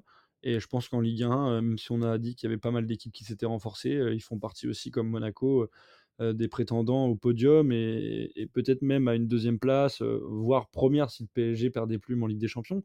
Parce qu'on le rappelle aussi, le PSG aura une poule très relevée et va donc perdre à la fois de l'énergie et, peut-être même un petit peu de mental si les résultats ne suivent pas dans, ce, dans cette phase de poule. En tout cas, ça, promet une belle saison de Ligue 1 et, et peut-être même une belle saison pour les clubs français en Coupe d'Europe. Je pense à Marseille, je pense à Rennes. pourquoi pas Lille, le PSG mmh. aussi. Hein, on, va pas les... Alors Lens, ce sera plus compliqué. Hein, ils ont une poule Justement, si tu peux rappeler d'ailleurs la poule de l'OM, parce que tu as parlé d'une poule difficile, juste pour rappeler à nos chers auditeurs les, les, les trois autres équipes qui composent cette poule de, Ligue Europa pour l'OM Ah oui, Sacha, clairement, ils ont une poule, ils ont une poule très relevée. On, va la rappeler pour, pour nos auditeurs. C'est l'Ajax Amsterdam, donc, qui est une équipe euh, habituée des grandes compétitions européennes. Il y a Brighton, l'équipe émergente en première ligue, qui a fait une saison incroyable et qui fera sa première Coupe d'Europe cette saison. Et il y a l'AEK Athènes, donc un club grec qui pourrait rappeler de, mauvais souvenirs à nos amis marseillais parce qu'ils ont perdu en, barrage contre le Pana. Donc ça va être une, poule, une belle poule. Il va y avoir des beaux matchs à suivre, mais ça va être une poule relevée en tout cas. Ouais, ça va être une poule relevée. Et puis il n'y aura pas de match facile comme la saison dernière pour, pour l'Olympique de Marseille. Donc je pense que, comme tu l'as dit, avec cet effectif qui s'est quand même pas mal renforcé, on pourra voir justement des, choses intéressantes. Mais, mais voilà, faut que, faut que ça roule dans le bon sens. faut évidemment souhaiter qu'il n'y ait pas de blessures, notamment chez, chez les recrues pour vraiment voir l'équipe améliorée et, complétée. Mais, mais ça peut être intéressant et le piège à éviter pour les Marseillais, bien sûr, ce sera de laisser trop de force dans, la, dans la course à, à une sortie en huitième de finale et en, quart de finale pour l'Europa League, et justement de laisser des plumes en championnat. Moi, je suis partisan de dire que il faut jouer toutes les compétitions à fond parce que certains clubs et dans certains pays, c'est la coutume. En Allemagne, euh, euh, c'est rare de voir le Bayern ou le Borussia Dortmund. On va pas prendre forcément ces, exemples, ces exemples-là en comparatif de, de l'OM, mais à niveau, euh, je suis désolé, Borussia Dortmund a pas mal de moyens en, Bundesliga, mais Marseille a beaucoup, pas mal de moyens aussi en, Ligue 1. Donc euh, on voit très mal euh, le Bayern euh, ou le Bayern ou le Borussia Dortmund se, se contenter justement de la moitié du travail, en fait, de, réussir plutôt en, Bundes et, de ne pas réussir à faire des matchs complets en, Europe. Donc voilà, je souhaite aux d'avoir cette, cet équilibre, cet équilibre là. tu as souligné Rennes, actuel septième de, de Ligue 1. On va parler de Rennes qui lui aussi euh, jouera la Coupe d'Europe, euh, mon cher Brice. Est-ce que tu as euh, la poule à rappeler pour nos, chers auditeurs et, avant ça, voilà, nous dire un petit peu ce que tu penses de cette équipe dont tu dis du bien depuis quelques temps déjà, toi? Rennes, oui, bah, Rennes, ça fait plusieurs fois que j'en dis du bien sur ce podcast et je continuerai puisque pour moi, ils ont fait un recrutement très intelligent. Je ne veux pas le rappeler puisqu'on en a parlé, on en a beaucoup parlé. Je vais juste parler de la dernière recrue c'est euh, Fabian Rieder qu'ils ont fait signer des Young Boys de Berne pour 15 millions d'euros. Un joueur qui a quand même quatre sélections avec la Suisse et qui a été deux fois champion de Suisse avec les Young Boys en 2021-2023, donc qui a déjà un certain passé. Un, joueur en plus qui est jeune, il a 21 ans, et euh, voilà, ça vient euh, un milieu de terrain du coup, et ça vient pallier un petit peu certains manquements, je sais pas si on peut dire manquements, mais en tout cas ça vient étoffer l'effectif rennais qui est déjà quand même assez assez important. Ils ont réussi à garder Arthur Théâtre qui était quand même sur le, départ en cette fin de mercato estival, qui était annoncé du côté de Leipzig, si je dis pas de bêtises. Et donc résister à Leipzig, qui est quand même un grand club européen maintenant, c'est pas n'importe quoi. Et Rennes qui aura une carte à jouer en Ligue Europa, puisqu'ils ont une poule relativement relativement jouable. Il y a Villarreal qui est quand même un, grand club d'Europe, mais qui a un peu plus de mal ces dernières années. Et il y a Le Pana, le, les bourreaux de l'OM, qui n'ont quand même pas une équipe, euh, en tout cas sur une double confrontation. Alors Marseille euh, s'en est pas sorti, mais, euh, mais je pense que s'il y a une autre double confrontation qui, devait être faite entre les deux clubs, je pense que Marseille en sortirait vainqueur. Voilà, après des fois ça, ça tombe pas tombe pas en la faveur, mais il y a le Maccabi Haïfa aussi dans cette poule, donc une belle équipe israélienne, mais bon, Rennes sur le papier a plus de qualité. Pour la Ligue 1, bah moi je les vois faire une belle saison, hein. je les vois finir quatrième Quatrième, quatrième cette saison. Euh, oui, oui, c'est vrai que Rennes, euh, Rennes a, du potentiel, un coach que j'apprécie aussi euh, en la personne de, de Monsieur Bruno Genesio. Et je suis d'accord avec toi, ils ont réussi aussi à, à bien vendre. Ils ont réussi à bien vendre, à se renforcer, et, euh, et je pense que que ce sera intéressant de les voir, notamment euh, notamment en Europe, et ce serait cool d'avoir euh, justement des des clubs français qui se qui se débrouillent bien, qui se dépatouillent bien euh, en compétition européenne. J'ai sorti un terme incroyable, là, dépatouille bien en, en compétition européenne cette saison, mon cher Brice. Lille, on fait un petit point sur Lille aussi? Euh, donc euh, l'équipe de, Paolo Fonseca, qu'on pensait un moment sur la sellette, pas sur la sellette, mais sur le départ plutôt. On pensait que le coach allait, euh, rejoindre d'autres écuries lors de ce mercato, qui est finalement resté. Et bah, on a eu des, des recrutements, des recrutements plutôt intéressants. Je pense à Haraldsson, euh, le jeune Islandais, justement, qui s'est déjà, moi, visuellement démarqué par sa, coupe de cheveux sur le, dernier match. Non, mais euh, blague à part, qui est, assez remuant euh, et qui était bien revenu au milieu de terrain pour, aller gratter quelques ballons et, relancer, des attaques. Il est assez intéressant, ce, joueur. Et, mais voilà, après, le, problème de Lille, ça va être justement, même en ayant eu justement ce petit ce recrutement assez intéressant et deux trois autres qu'on va pas forcément tous lister, euh, mon cher Brice, mais euh, il y a surtout voilà, des inquiétudes sur, euh, sur la performance des joueurs. On pense à Jonathan David. Est-ce que Jonathan David, qui est resté justement au LOSC, va réussir à, aligner encore une saison avec euh, 20 buts, euh, plus de 20 buts? Est-ce que euh, ça va tenir, euh, ça va tenir derrière? Euh, Ça va être en fait un, un jeu. Un jeu tactique et technique pour, euh, pour Paulo Fonseca cette saison. On rappelle que Lille euh, sera de la partie pour la Ligue Europa Conférence. Euh, ce serait bien aussi d'avoir justement, bah, on, disait la même chose de Rennes il y a deux minutes, mais d'avoir une équipe lilloise qui, qui se montre un peu en Europe et qui, et qui lève un petit peu la tête du, niveau des, clubs français en, Coupe d'Europe, euh, mon cher Brice. Oui, oui, c'est clair. En plus, Lille, est une équipe qui joue fréquemment la Coupe d'Europe. Euh, alors, euh, en tout cas, qui y participe. La jouer euh, pleinement, ça c'est un petit peu plus compliqué. L'avantage, c'est que cette année, ils auront une poule de Ligue Europa Conférence très abordable, où ils doivent normalement. Alors, ça, c'est bien sûr si tout se passe bien sur le papier, mais en tout cas, ils ont, ils ont la plus belle équipe de cette poule, selon moi, parce qu'ils ont, ils vont rencontrer Bratislava, Ljubljana et Klaksvik, qui sont quand même pas des références européennes. Ouais, qui sont des équipes à la portée d'un club comme le. Exactement. Le seul souci pour moi de, de Lille, c'est, comme tu l'as rappelé, euh, leur profondeur d'effectif, puisqu'ils n'ont pas recruté énormément. Ils ont recruté cinq joueurs, dont des joueurs qui seront euh, purement et simplement des remplaçants. Je pense à Vito Manone, le gardien de Lorient, par exemple, qui vient pour euh, le rôle de doublure euh, à minima. Et ils ont perdu des joueurs comme Timothy Weah, euh, Carlos Baleba. Voilà, ils ont perdu quelques joueurs. Et pour jouer sur deux tableaux cette saison, euh, alors je pense qu'ils peuvent quand même se qualifier en, en Ligue Europa Conférence, mais aller très loin dans cette compétition et à la fois bien figurer en Ligue 1, ça va être, ça va être compliqué. Ça va être un gros challenge pour les Lillois et euh, bah voilà, on va voir euh, justement comment se, se passent les prochains matchs. Je rappelle que Lille donc est cinquième actuellement euh, et a connu à la fois la victoire, la défaite et le match nul. Donc deux victoires pour l'instant pour les Dogs, euh, une défaite lors de la deuxième journée pour les, les Lillois et un match nul lors de la quatrième et dernière journée pour l'instant. Euh, donc euh, pour les hommes de Paolo Fonseca. Euh, Brice, on va revenir sur. tu veux parler de qui? Est-ce qu'on parle de Reims? Est-ce qu'on parle de Toulouse? Avant de parler justement des clubs qui sont vraiment déjà dans des positions inconfortables en Ligue 1. Euh, Est-ce que tu veux parler du Havre? Est-ce que tu veux parler de Lorient? Est-ce que tu as une idée un peu précise sur une des équipes que tu voudrais évoquer là? Bah écoute, c'est que des équipes intéressantes hein, euh, qui proposent euh, du beau jeu, même s'ils n'ont pas toujours euh, des budgets incroyables. Donc, euh, en tout cas, euh, je sais pas sur laquelle de- des équipes tu veux m'envoyer. Je- ouais, je pense qu'on peut parler de Reims. On Euh, parle de en- Reims? on en Allez, parle c'est pas parti. beaucoup, On n'en parle pas beaucoup. Juste après l'OM, donc actuel quatrième euh, du classement, qui a fait déjà euh, deux victoires, une défaite, un nul, euh, mais euh, qui, euh, qui a justement euh, bah, un coach avec des idées, Will Steele, euh, qui a aussi recruté. Et, euh, et voilà, si tu veux, si tu veux évoquer Reims, bah, je suis obligé de, de, de, de dire que l'année dernière, en tout cas, ils m'ont beaucoup plu et que j'espère que cette année, ils seront euh, dans la même dynamique, euh, Brice. Ouais, Reims qui, qui recrute intelligemment. Ils ont bien vendu déjà, faut commencer par là. Ça, c'est vrai, ils ont Ils bien ont vendu. vendu Reims, Jens Cajus, notamment à Naples, 12 millions. Là, ils ont, là, ça rentre dans les comptes cette année, mais ils ont vendu Eketike au PSG, 28 millions euh, 5.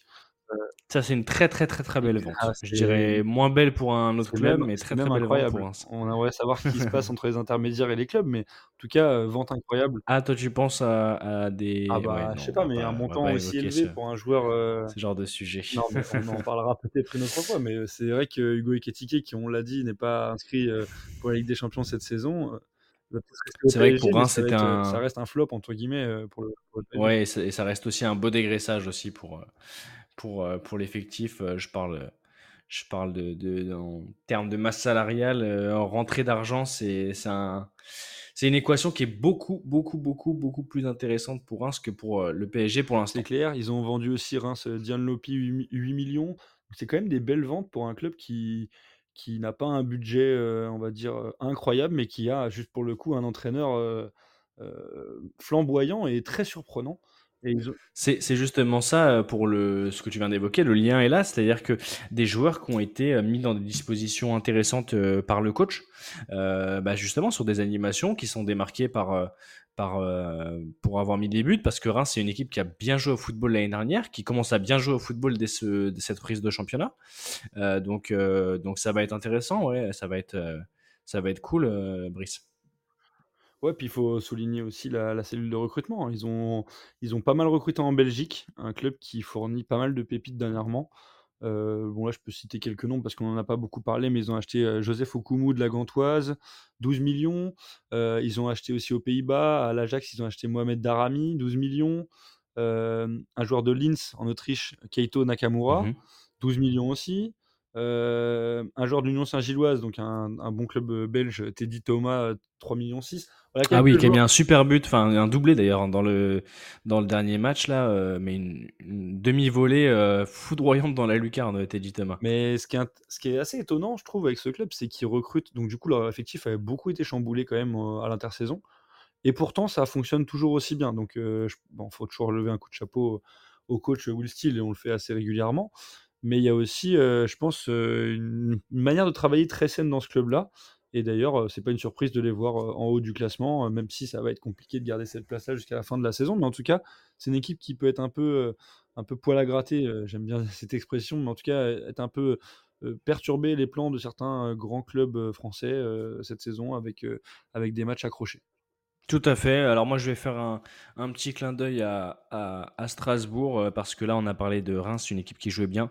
Euh, moi, euh, j'espère que Strasbourg va pouvoir avoir justement bah, une bonne saison parce que euh, on, on en a parlé dans le dernier épisode, Brice, avec notamment une déclaration de, de, Marc Keller qui, entend hisser le, club à un niveau auquel il n'a jamais, il n'a jamais encore été. Là, ils sont actuellement 9e juste derrière Nice et Rennes, euh, donc euh, Strasbourg avec euh, deux victoires de défaite. Euh, J'espère que Patrick Vieira va pouvoir compter sur des, des joueurs inspirés en cette saison. Je pense que ça peut être un gros gros challenge pour le coach qui a connu notamment l'OGC Nice, si je ne dis pas de bêtises, et l'Angleterre aussi, hein, qui, a coaché, qui a coaché en Angleterre, Patrick Vieira. Donc, donc ouais, ça, ça peut être aussi intéressant, même s'il y a eu quelques, quelques départs. Je pense à, Dimitri Liénard, la, patte gauche euh, marquée euh, du, du saut de Strasbourg, euh, qui a fait 10 ans au club quand même, Brice, hein, qui arrive en 2013 et qui vient de s'engager justement avec les, Corses de Bastia. Ouais, 327 matchs quand même hein, en, en 10 ans. Beau palmarès pour, pour Dimitri Liénard. Et Habib Diallo aussi, qui est parti du coup de l'Alsace, mon cher Brice. Mais euh, voilà, en tout cas, euh, j'espère que, que ça va être euh, une belle saison pour, euh, pour les hommes de Patrick Vieira, qui ont réussi à se sauver l'année dernière avec le beau travail de, de Frédéric Antonetti en fin de championnat. Et, euh, voilà, j'espère que euh, par rapport notamment à, au, nouvel euh, actionnariat euh, du, du club euh, strasbourgeois, je pense qu'il y aura aussi des moyens débloqués et, et des façons de, de procéder un peu plus encourageantes que euh, ce dont pointait euh, du doigt marqué l'autre fois, à savoir un arrêt en France des, des pas des subventions, mais je veux dire que les, les, les personnes un peu fortunées, ceux qui possèdent des groupes, ont moins l'envie d'investir dans, dans les clubs de football des, des régions auxquelles ils appartiennent. on va parler maintenant du bas, Brice, si tu le veux bien. on va parler des, des, trois derniers, mais en point d'orgue de l'Olympique lyonnais, actuellement dernier du classement, 18e qui a enchaîné euh, deux, défaites récemment, euh, qui avait fait un match nul avant, mais qui a commencé surtout aussi sur une défaite en, première journée en ouverture de, euh, de, championnat. je rappelle un peu comme ça, mais il y a une grosse défaite 4-1 face à Montpellier. Même score face au Paris Saint-Germain. 0-0 face, face à Nice. Et donc, je parlais du premier, du premier match, match d'ouverture de la première journée donc pour Lyon, euh, une défaite 2-1 euh, justement euh, chez Strasbourg, dont on vient de, parler à l'instant. Mais Lyon, grosse crise, Brice. on a vu cette image incroyable sur nos, télévisions grâce aux caméras du diffuseur, mais des, Bad Guns, du président, enfin du, responsable des supporters des, Bad Guns, des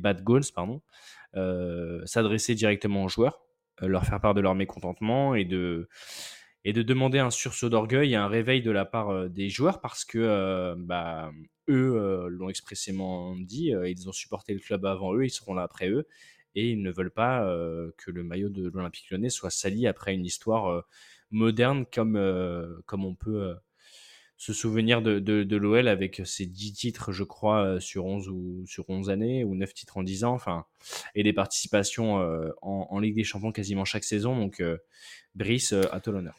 Bah, comme tu l'as dit, c'est la, grande crise. Bah, ça faisait déjà longtemps qu'on tirait la sonnette d'alarme sur tactique.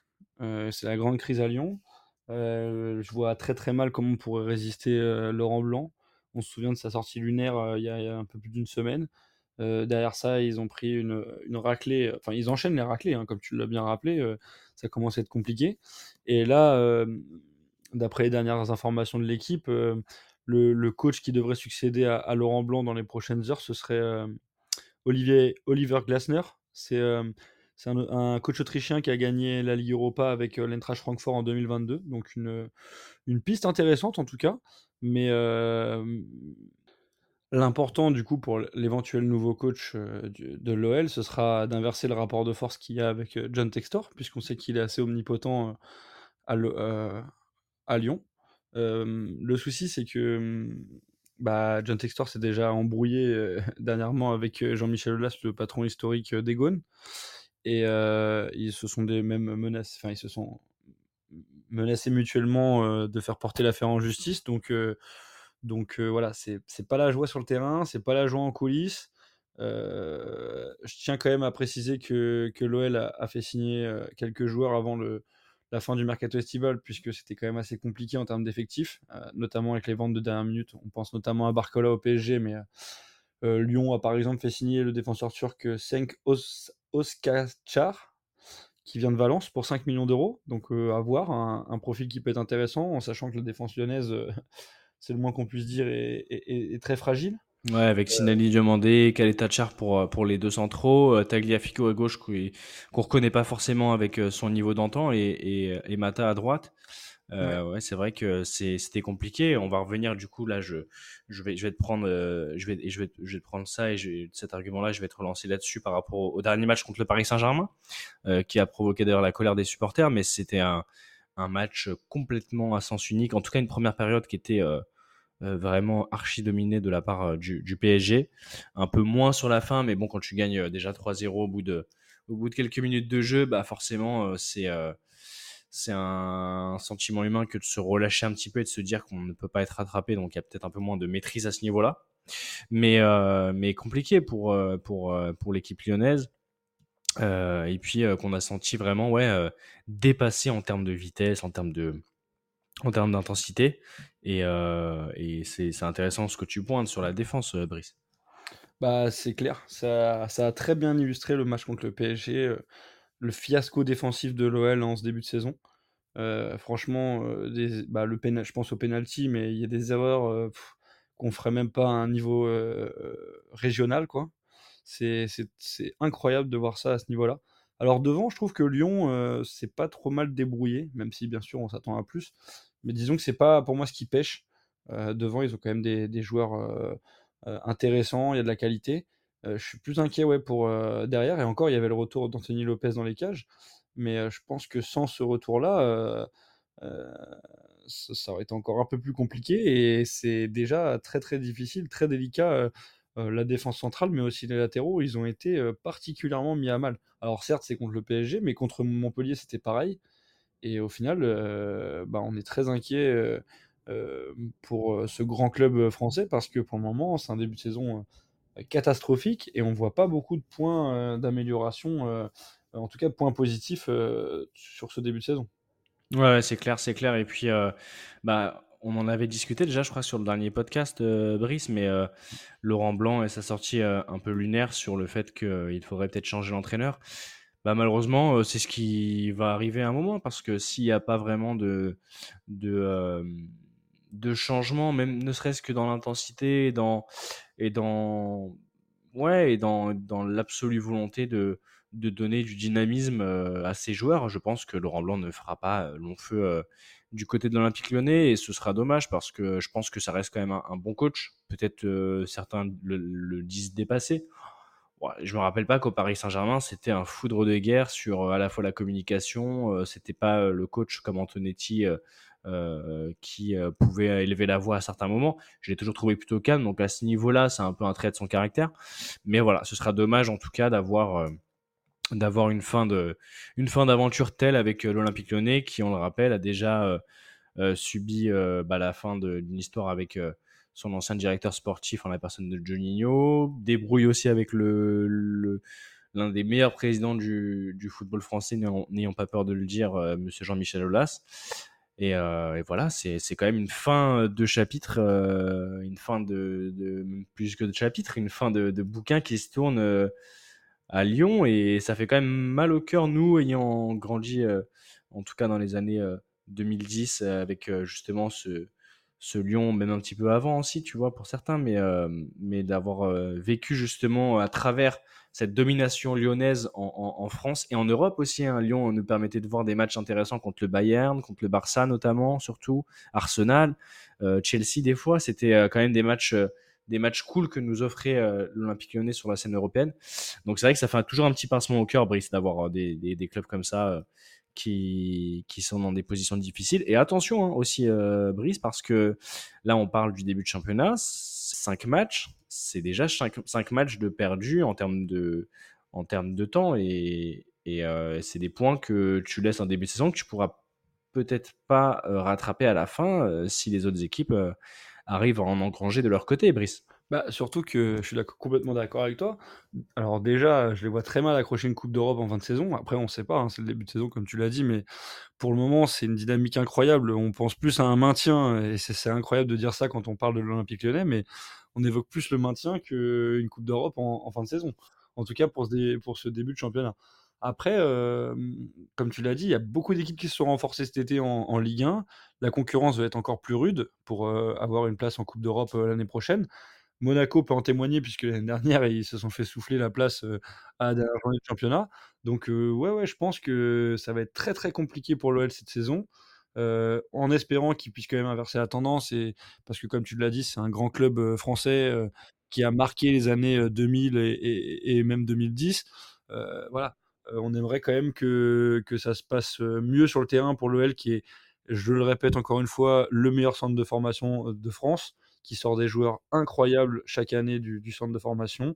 Et ce serait, moi de toute façon, dès qu'il y a un club euh, avec un énorme centre de formation qui, qui descend ou qui a des problèmes, ça, m'attriste puisque, puisque je trouve que normalement, avec euh, des, des, bases et des infrastructures aussi solides, on devrait être capable de, de, permettre, en tout cas, même dans une situation comme celle-là, hein, l'OL pourrait sortir des jeunes et, et, sortir la tête de l'eau avec des joueurs qui ont envie de jouer, hein, qui ont envie de mouiller le maillot, ce qui n'a pas été forcément le cas de ces derniers matchs. C'est clair. On va parler euh, enfin d'une dernière équipe qui est, euh, qui est dans la difficulté. Et puis euh, les épisodes prochains nous, permettront de, parler notamment de Montpellier, Toulouse, Lorient, Le Havre, qui en tant que promu fait, un beau début de saison avec une victoire, deux matchs nuls, une petite défaite, mais cinq points déjà pour qui est sous la direction sportive de Monsieur Mathieu Bonnemer qui voilà, est à la 9e, 10e place, juste derrière Strasbourg sur ses quatre premières journées de, championnat. L'autre équipe en grande difficulté, Brice. Je te fais pas de dessin, on sait qui c'est. C'est nos amis Lensois, actuel 17e, donc juste devant Lyon au, championnat et qui ont terminé derrière le Paris Saint-Germain la saison dernière en tant que, dauphin euh, et qui va participer à la Ligue des Champions cette saison. Mais en championnat, c'est très compliqué. Euh, quatre matchs, trois défaites une, et un match nul, Brice. Alors, je vais te rendre hommage et je vais rendre hommage aussi à, Baba qui avait justement indiqué euh, des, des, petites inquiétudes lors du mercato, surtout au milieu de l'été, parce que avec les départs de Seiko Fofana, avec Loïs Openda, euh, des joueurs aussi euh, au milieu et, dans, dans, certaines euh, dans certains autres axes du terrain, mais voilà, qui sont, qui sont partis vers d'autres horizons et qui ont, bah, ça a affaibli en fait cette équipe, cette équipe lançoise. Qu'est-ce que tu penses de ce début de championnat? Est-ce que la situation pour toi peut être corrigée rapidement euh, notamment avec le gros travail que Franck Hayes effectue euh, euh, dans le club nordiste. Est-ce que tu penses que ça va être très compliqué pour eux cette saison parce qu'en plus, avec la Ligue des Champions, l'effectif ne va pas suffire. là, on enregistre aussi, donc là, on faisait un bilan aussi mercato par rapport au club français, mais si on prend en compte les joueurs qui sont venus renforcer euh, les 100 et or, il y a aussi Eli Wai qui vient de signer, qui a marqué un doublé hier encore avec euh, les Bleuets. Euh, gros gros joueur de 20 ans ou 22 ans, 20 ans je crois, Eli Wai.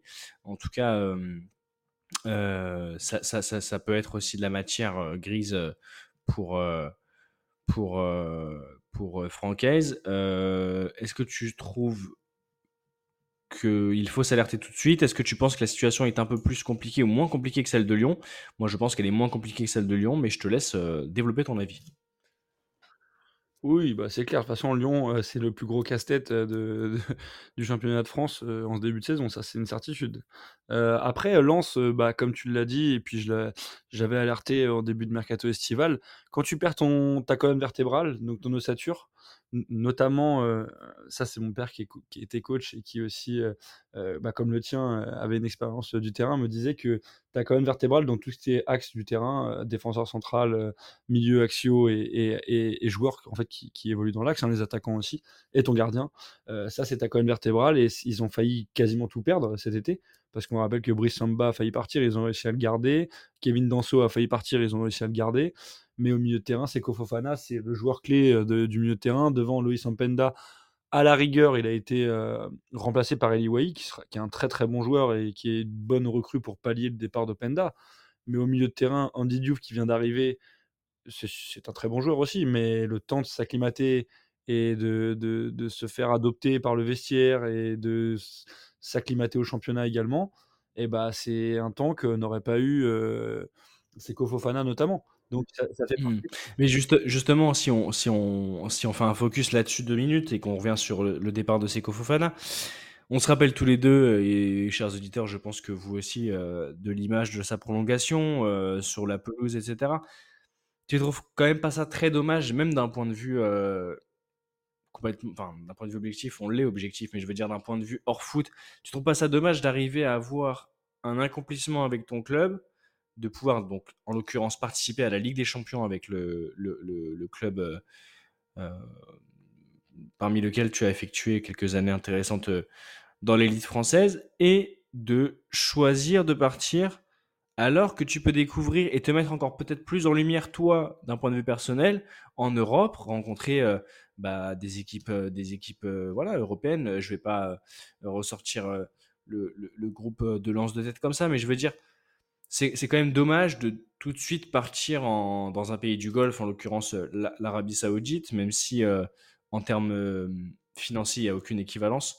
Mais voilà, quoi, c'est quand même un échec, en fait, si tu te mets à la place de, de sportivement parlant, à la place de Seiko Fofana, Brice. Ah bah moi je suis complètement d'accord. de toute façon, après c'est toujours facile à dire quand on n'est pas joueur et qu'on n'a pas ces salaires-là et ces montants en jeu. Mais bien sûr que personnellement, j'aurais privilégié le sportif plutôt que l'aspect économique. Je pense que de l'argent, ils en ont. Alors certes, on en veut toujours plus et ça, c'est humain. Mais, euh, mais au niveau sportif, c'est sûr que. Alors, il sera dans une belle équipe aussi, hein, euh, ça, il faut, le souligner. Mais au niveau de l'opposition, même si le, championnat saoudien s'est grandement amélioré, notamment cet été avec le recrutement massif, il y a quand même des équipes très très faibles. Et, la, Ligue des Champions, pour le coup, sur ce continent-là, euh, n'est pas du même niveau que la Ligue des Champions européenne. Et, et je pense que ça aurait été plus stimulant sportivement, c'est clair, de faire une saison de plus avec avec son club en plus, puisque alors il y a le côté sportif et il y a aussi le côté cœur, puisqu'il a quand même joué euh, un rôle majeur à Lens et je pense qu'il est très très, il était très euh, aimé des supporters lensois, qui est euh, certainement peut-être pas le, mais en tout cas l'un des, des, meilleurs publics de France.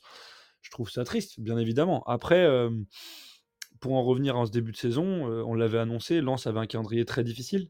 Et bah ça s'est vu avec ouais. une équipe qui est encore qui manque d'automatisme. Et bah en Ligue 1, ça ça se paye cash contre des, des belles équipes. Mmh. Donc, bah, c'est vrai qu'il faut, il, il, faut rappeler justement que, que Lens euh, bah, a enchaîné déjà Monaco, euh, une belle déconvenue, 3-0 euh, 3-0 au stade, au stade Louis II, 3-1 au Parc des Princes, donc face au Paris Saint-Germain, Rennes, quand même, match nul, et cette défaite incroyable en, en ouverture. À Brest. Ouais, ouais, à Brest, avec euh, du coup ce, ce, ce, carton rouge sorti aussi, mais, euh, mais euh, ce match complètement fou avec une ouverture du score de Florence Otoka, 2-0 à, la, à la 20e minute de jeu, puis bah, le carton rouge qui intervient en fin de match, mais avant ça, le, la réduction du score, le penalty qui suit ensuite après le, le carton rouge et non non c'était euh, l'égalisation hein, autour de l'heure de jeu enfin le retournement de, de situation complet de Brest euh,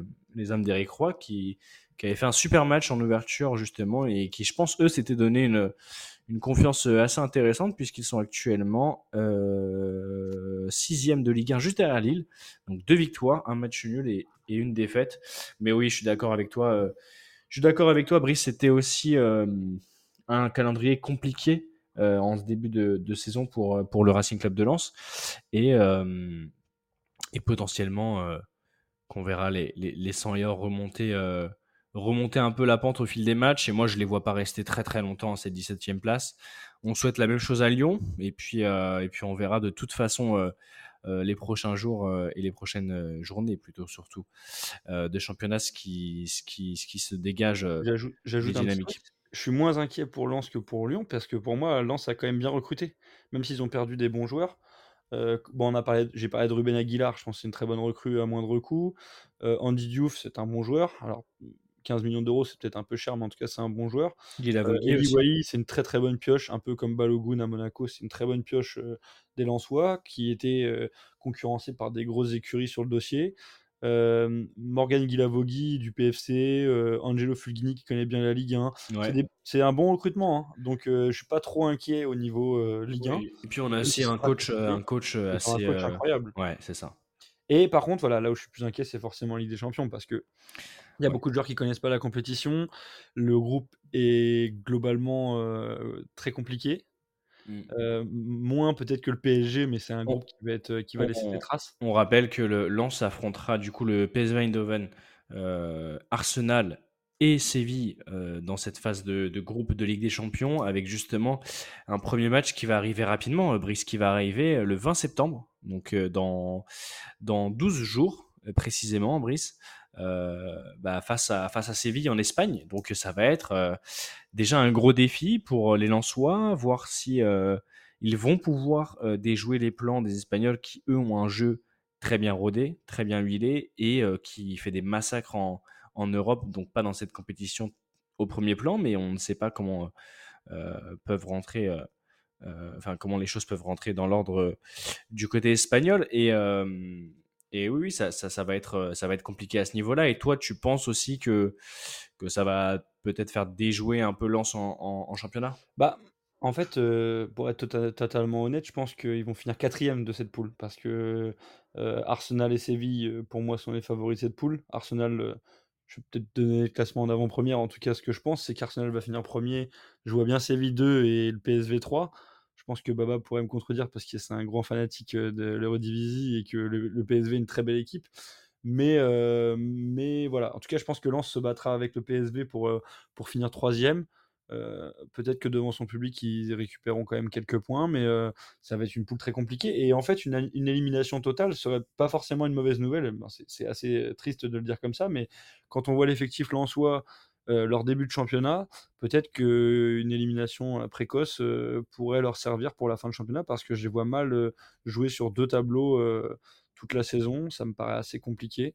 Euh, surtout que bon pour le moment ils sont épargnés par les blessures, mais s'il y a un petit peu de blessures, ça sera compliqué. Ouais, bah c'est vrai, Brice, on verra ça. Et puis de toute façon, euh, Lens, oui, n'a pas le même effectif que euh, peut avoir le, Paris Saint-Germain ou encore, euh, bah, on, va, lister ceux qui jouent, euh, ceux qui jouent l'Europe, mais euh, Rennes, euh, Monaco, euh, Marseille, bah, failli faire encore le lapsus, le lapsus révélateur. Monaco qui ne joue pas de, compétition européenne cette saison et d'ailleurs on se demande encore pourquoi. Mais voilà, Rennes qui a eu sa place en, dernière journée la saison dernière en, Europe et, Marseille justement dont on a parlé tout à l'heure et dont on a vanté les qualités en termes d'effectifs. Brice, ça n'empêche qu'on souhaite une, une belle saison euh, aux Lensois et moi je suis sûr qu'ils vont, euh, qu'ils vont remonter la pente assez rapidement une fois que les matchs compliqués seront passés en, enfin plus compliqués sur le papier que certains autres euh, seront passés en, en Ligue 1. Euh, Brice, je pense qu'on a fait un peu le tour là. On a fait encore un épisode assez complet. Euh, bah, on, fait un, petit clin d'œil à, Samy euh, qui a pas pu être avec nous pour l'épisode, mais, mais euh, qui sera là sur le prochain. En tout cas, euh, on le remercie de, de, de, sa dispo et on lui dit euh, à la semaine prochaine normalement. Euh, Brice, c'est l'occasion pour moi de te remercier. Ben, ben, merci à toi, c'est toujours un plaisir de venir euh, parler football avec toi et avec les, les, autres copains sur le, sur le, sur le podcast. Bon là, euh, on, a bien, on avait bien commencé le premier épisode de la saison 1. Là, je pense que le premier épisode de la saison 2, euh, nos chers auditeurs de tactique vont, vont aussi apprécier le, le niveau de détail qu'on y a mis et l'implication avec euh, justement ce petit tour d'horizon de Ligue 1 et les beaux petits débriefs qu'on a fait sur sur, euh, sur les matchs euh, de l'équipe de France et de l'équipe de France Espoir. Euh, on sort un peu du jargon foot et, et, et du football tout simplement pour souhaiter une belle Coupe du Monde à, à l'équipe de France de rugby. Brice, je sais que toi tu vas regarder le match ce soir pardon, ah bah, en ouverture contre la Nouvelle-Zélande. Avec un énorme plaisir déjà de voir la Coupe du Monde chez nous et encore plus un match d'ouverture aussi incroyable que celui-là. Et puis bien sûr comme, bonne, comme tout bon suiveur de rugby, avec certainement une pinte et, et, et la main sur le cœur. Avec, euh, je rappelle, l'alcool euh, et la pinte avec modération, à consommer avec modération, bien Exactement. entendu. Merci mon Brice. Euh, chers auditeurs, on se donne rendez-vous la semaine prochaine.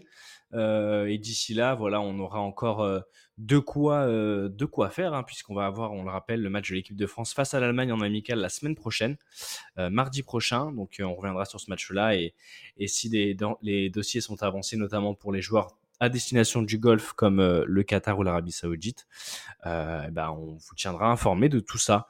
Euh, messieurs, c'était l'épisode, messieurs, dames d'ailleurs, messieurs, dames, c'était l'épisode 16, premier épisode de la saison 2 avec Brice. Ciao, ciao tout le monde. Ciao.